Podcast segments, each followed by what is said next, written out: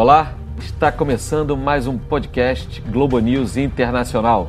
Hoje com as participações direto de Nova York, Guga Chakra, comigo no estúdio, André Fran e eu, Marcelo Lins. Hoje uma escalação enxuta, apesar do tema ser amplo. Vamos falar um pouco, a partir de acontecimentos dos últimos dias, da importância do uso da visibilidade do esporte com intenções políticas. Isso pode ser feito a partir de decisões de governos, vamos lembrar do bloco soviético ao longo da Guerra Fria, como utilizava o esporte como uma forma de mostrar as vitórias do socialismo no mundo, mas também pode ser feito por parte da torcida. Infelizmente, tem sido cada vez mais comuns os episódios de racismo vindos das arquibancadas contra jogadores de futebol, notadamente, por exemplo, no campeonato russo, mas não só nele. Pelo mundo isso acontece também. Então, para começar, eu queria lembrar de um jogo que aconteceu esta semana pelas eliminatórias da Eurocopa, que é o Campeonato Europeu de Seleções, entre Bulgária e Inglaterra, o jogo disputado em Sófia, capital da Bulgária e que foi marcado não exatamente pelo desempenho dos jogadores em campo, mas sim pelo que a torcida fez nas arquibancadas e não foi nada bonito.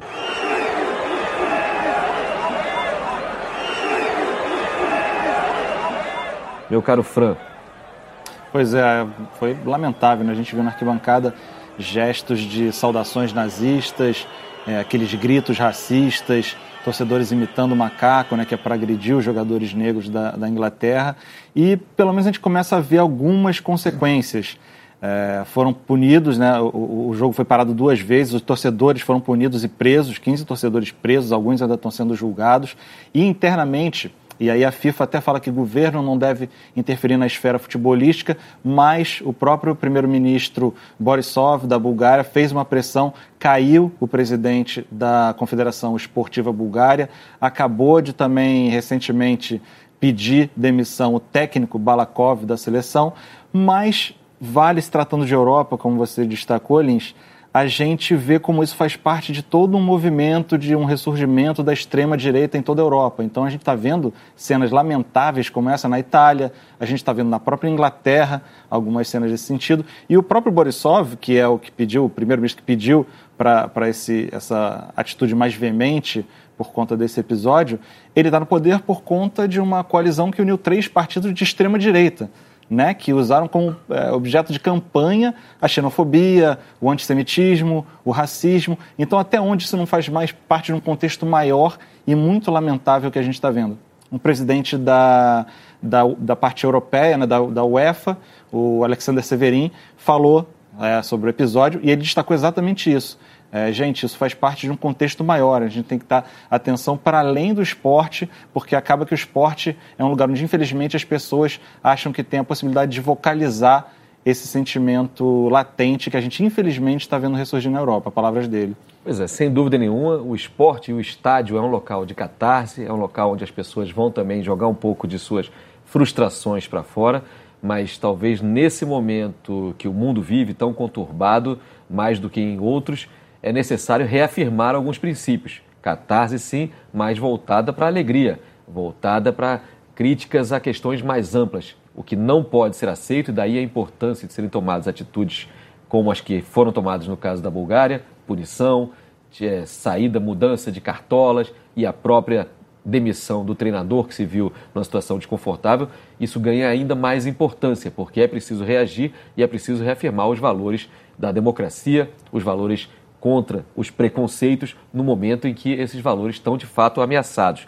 Agora, Guga, a gente vê também outras questões entrando no meio do futebol, por exemplo, no jogo entre Turquia e França, também pela Eurocopa, onde jogadores turcos fizeram questão ali na hora de uma comemoração de demonstrar o seu apoio às forças da Turquia que estavam naquele momento atacando o norte da Síria, região dominada, pelo menos ocupada, povoada por muitos curdos e os jogadores turcos se viram ali no direito de fazer esse gesto. Como é que você viu isso, Guga?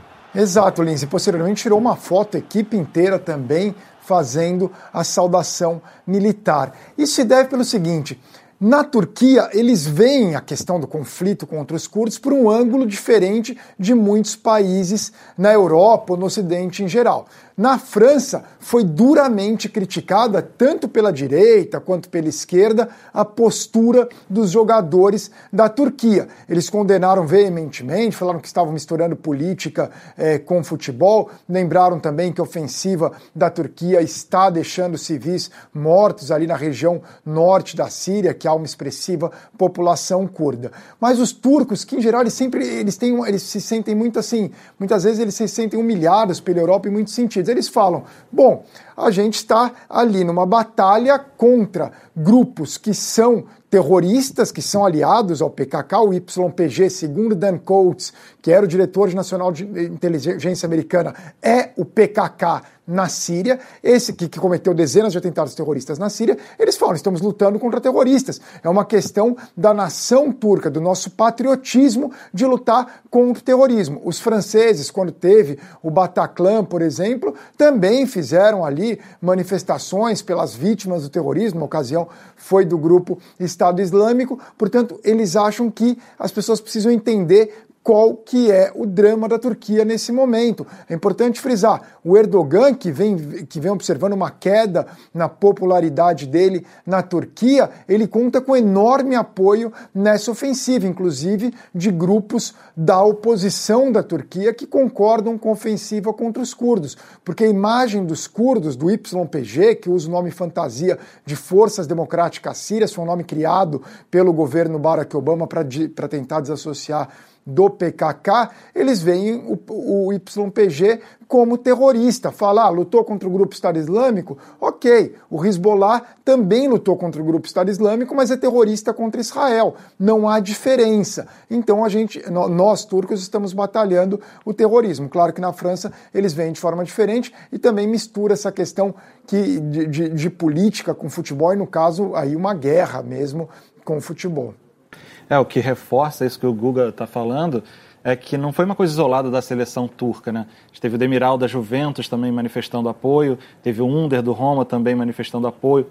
Galatasaray e Fenerbahçe, os dois principais clubes ali da Turquia, né, Istambul, que se odeiam, uma rivalidade intensa, ambos talvez seja a única coisa, né, que eles têm uma, uma certa é, confluência de ideias que foi também no apoio à, à ofensiva do, da Turquia no, no, norte da Síria.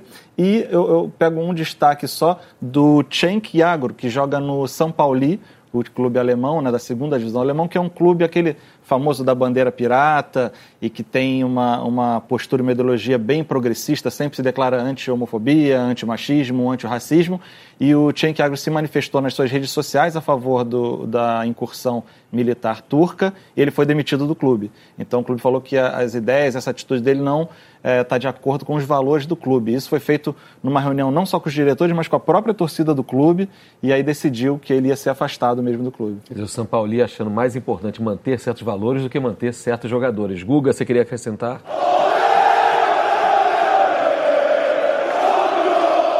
Sim, que o, o Fran falou do Fenerbahçe Galatasaray, a, a terceira força ali de Istambul, Beşiktaş, e que em, é, em 2016, poucos anos atrás, teve um mega atentado terrorista na saída do jogo do Beşiktaş, que foi cometido por um terrorista, por terroristas curdos de um braço do PKK também, o TAK, que o PKK tenta também não fazer muita associação, mas o fato é que eles eram ligados ao PKK. Sim, morreram 38 pessoas. Quer dizer, na saída do estádio, o estádio do Besiktas, para quem não conhece Istambul, ele é bem central, ele não é muito distante, por exemplo, da Praça Taksim, que é o coração da cidade de Istambul. Ele fica em frente ao Bósforo, fica numa zona muito movimentada de Istambul. E morreram 38 pessoas. A questão do terrorismo curdo é muito forte na Turquia. E isso explica, inclusive, como o Fran falou, o Fenerbahçe o Galatasaray, que se odeiam em tudo, eles se unirem nessa questão. Então, é o ângulo turco de observar essa questão toda.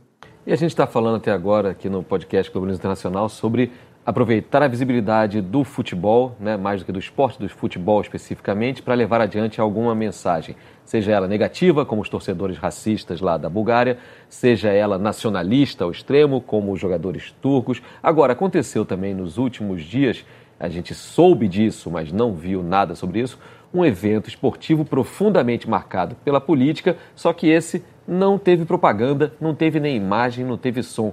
Foi uma partida entre as duas Coreias, Coreia do Norte e Coreia do Sul, jogaram em Pyongyang pelas eliminatórias da Copa de 2022. Dois países históricos rivais, ao mesmo tempo dois povos que são um mesmo, que se reconhecem como um mesmo povo coreano, jogando, mas as autoridades da ditadura de é, norte-coreana optaram por simplesmente não dar nenhuma publicidade a esse jogo, Fran. Pois é, e mostra muito o momento né, da relação entre os dois países. A gente filmou O Que Mundo é Esse, uma das nossas recentes temporadas, justamente nas duas Coreias, tanto na Coreia do Norte como na Coreia do Sul. E naquele momento das Olimpíadas de Inverno de Pyeongchang, não confundir com Pyongyang, capital da, da, Coreia, da Coreia, do, do Norte. Norte. Foi ali na Coreia do Sul. E era um momento em que as, as duas, os dois países entraram com a delegação junta na, no Estádio Olímpico no dia da despedida, fizeram uma equipe feminina de hockey com jogadores da Coreia do Sul e da Coreia do Norte. Era um momento de diálogo entre o Moon Jae-in e Kim Jong-un, mostrando um novo, um novo momento. O Moon Jae-in desfilando de carro em Pyongyang, atravessando ali a fronteira na DMZ. E agora essas conversas estagnadas, o momento da desnuclearização, que foi conversa com o Trump, também meio que não está sendo feito como muitos esperavam, e aí essa disputa fica meio é, escondida. Até porque, no caso, não é mais um, como nas Olimpíadas, de fazer uma coisa unindo as duas, mas era um confronto entre as duas Coreias, e nenhuma das duas, obviamente, quer sair perdendo tanto que o resultado foi 0 a 0 Provavelmente o jogo ninguém viu, né? Não foi uhum. transmitido, não tinha ninguém no estádio e provavelmente as duas jogaram para não perder, como se diz no futebol, não só pelo objetivo esportivo, mas também pelo objetivo de imagem política. Né? É, a única informação que se tem desse jogo mais clara é o depoimento de alguns jogadores da Coreia do Sul que disseram que o jogo foi muito pegado, para não dizer violento, que os norte-coreanos estavam jogando a vida deles. Talvez porque eles sabiam que não havia plateia, não havia torcida, mas havia algumas autoridades ali de olho no desempenho da seleção norte-coreana. E só para ficar também nos últimos dias em acontecimentos que mobilizaram o noticiário internacional, Guga, a gente tem também a Catalunha, Barcelona em chamas por conta do sentenciamento de lideranças separatistas catalãs. Isso gerou uma reação muito violenta, quer dizer, protestos pacíficos e alguns desses protestos que viraram violentos nas ruas de Barcelona, e isso teve influência também no principal clássico do futebol espanhol, Barcelona e Real Madrid, que seria disputado na semana que vem, dia 27, se não me engano, e já foi adiado. Quer dizer, a política tem sim um peso, ainda mais no caso espanhol, no caso catalão, é um peso histórico ainda mais.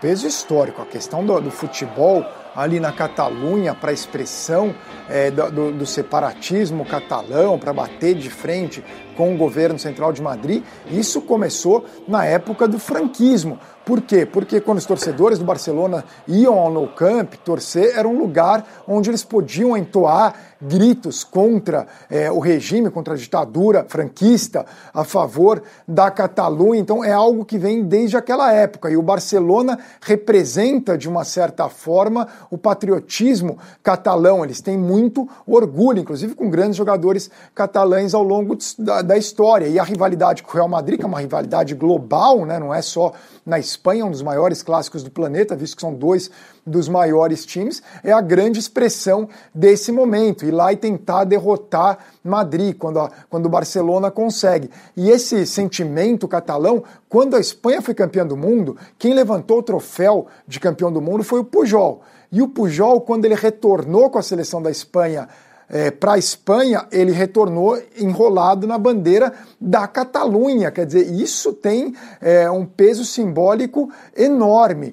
É, a gente sempre fala, eu falo com você, que nós temos amigos que são atletas do polo aquático, inclusive o melhor jogador da Espanha atualmente, que é carioca, o Felipe Perrone, que joga lá pelo Barcelona na Espanha. É, a seleção de polo aquático da Espanha sempre teve como base a Catalunha. Quando eles ganharam a medalha de ouro, foi um momento que tinham três atletas de Madrid. E o Stiart, que é o maior jogador de polo aquático de todos os tempos no mundo todo e é catalão, ele sempre foi muito separatista, mas naquele, ele nem queria os madrilenhos na seleção. Ele escreve na biografia dele, que tem o prefácio do Guardiola escrito em catalão, inclusive. E daí ele fala que foi o momento que eles aceitaram e entenderam um pouco o lado madrilenho, mas eles sempre foram muito apegados à Catalunha, algo muito forte e que o esporte expressa bastante isso. É, tanto é, isso é histórico de Barcelona, tanto que o presidente do clube Barcelona, o Josep Saniol, em 1936 foi fuzilado por forças franquistas, né? Então está no DNA da equipe se manifestar. Então, o que estão esperando para esse próximo clássico, que geralmente eles costumam é, agir pacificamente, não tem grandes confrontos, mas o Barcelona deve entrar com as quatro barras, né, as quatro listas representando a Catalunha, e deve ter muitas das bandeiras catalãs no estádio, que é o que costuma acontecer, apesar do último jogo ter sido também em meio à polêmica contra o Las Palmas, em estádio fechado. E o Las Palmas, para provocar, usou a bandeirinha da Espanha. Ou seja, é uma, é uma disputa esportiva, mas sempre com essa conotação política ali, né? Ou seja, pessoal, eu acho que a Espanha talvez seja o exemplo máximo desse uso do futebol como uma questão de identidade, porque se temos ali os catalães, temos também em Madrid o time, o Real, ele é associado diretamente a partir do nome com a realeza espanhola, ou seja, com a Espanha unificada, mas se a gente for ali para é, Bilbao, o Atlético de Bilbao só aceita jogadores que venham do País Basco, para mostrar também a identidade dessa região com os seus jogadores. É o futebol muitas vezes representando um sentimento que é meio excludente, visto que é só de um povo, só de uma nacionalidade. Mas o futebol, como lembrou também muito bem o Fran, no caso de é, expressões como o, o São Pauli da Alemanha, que é includente ao extremo, ou o futebol, a importância que teve ali na França, vizinho da Espanha, para mostrar que a França, a nova França moderna, é uma França multicultural, multiétnica. A França que foi campeã em cima do Brasil mesmo era uma França é, de um time que era formado de muita gente descendente de africanos, descendente de argelinos. Vamos lembrar, Zinedine Zidane é de família argelina também e a França deu esse exemplo ao mundo. Então, se temos questões problemáticas e temos com racismo, com xenofobia, com nacionalismos extremados, temos também os exemplos muito positivos do futebol. Guga queria acrescentar uma coisa, a gente está caminhando para a nossa reta final aqui. Não, só uma curiosidade. Tem uma seleção de futebol nacional que fala catalão, que é a seleção de Andorra, né? É, é, eles, a língua de Andorra, que é um país que tem uma seleção, é o catalão, né? É o único lugar que eles torcem em catalão. É verdade. E quanto àquele outro caso que a gente comentou, da seleção turca fazendo continência, vamos lembrar também que nesse caso era um apoio explícito às tropas que lutavam, que atacavam os curdos no norte da Síria. Mas, por exemplo, se a gente for lembrar competições recentes internacionais, muitos atletas brasileiros também prestaram continência. Mas isso não tinha nada a ver com a reafirmação de uma supremacia das Forças Armadas sobre as forças democráticas do país, por exemplo. Ali é uma questão que as Forças Armadas brasileiras já há muito tempo entenderam que no esporte elas têm um caminho de soft power importante e patrocinam muitos dos atletas brasileiros que brilham no esporte internacional. Então, esse é um uso do esporte que faz todo sentido como um fator de integração da sociedade.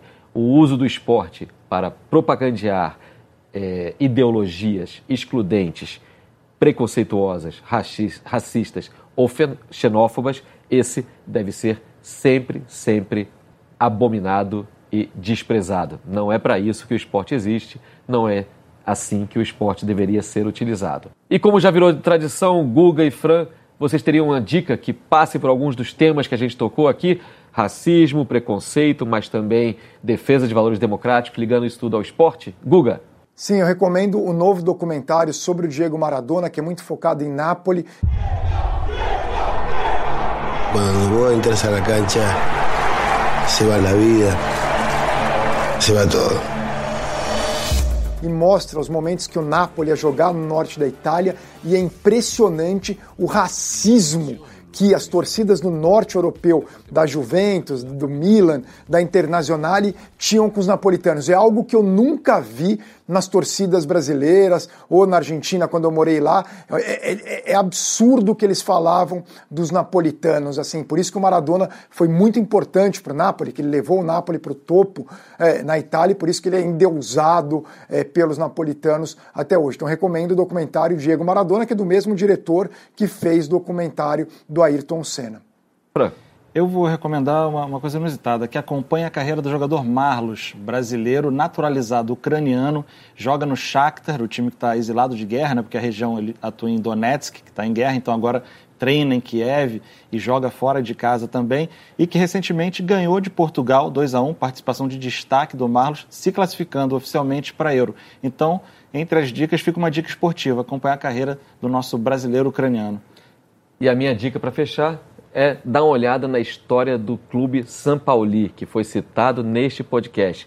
É fácil, é simples na internet, já fizeram um documentário e livro sobre o São Pauli, um clube includente que nem sempre foi assim. Ele tem um histórico lá atrás também de racismo, de xenofobia. Um dos melhores textos que eu já li sobre a história do São Paulo é, aliás, de um jornalista brasileiro, Thales Machado, que está também na internet, fácil de achar. Vale a pena olhar o caso do São Paulo. E o nosso podcast do Globo News Internacional vai chegando ao fim com essa passeada sobre o uso do esporte e o uso das palavras de ordem das torcidas no esporte, num momento muito complexo no mundo. Todos os casos que a gente citou aqui foram casos que aconteceram nos últimos dias. Isso está muito claro, isso vai continuar acontecendo, mas eu acho que há um espaço ali para o esporte como fator de integração, fator de fortalecimento das democracias. Vamos lembrar ainda lá atrás do Brasil, no Haiti, jogando ali é, num jogo festivo que foi utilizado também como propaganda, mas tinha ali uma noção de vamos tentar ajudar esse povo que passou por tantas coisas ruins a ter um momento melhor. O podcast Globalização Internacional vai ficando por aqui. Eu agradeço muitíssimo as participações do Guga Chakra, lá de Nova York, e do nosso titular do Que Mundo é Esse? com temporada nova na praça sobre Ucrânia, André Fran. Muito obrigado. E a você que acompanha o podcast, sugiro que dê uma olhada também no nosso programa toda sexta-feira, um Globo News Internacional inédito na TV. É lá e cá. Até a próxima!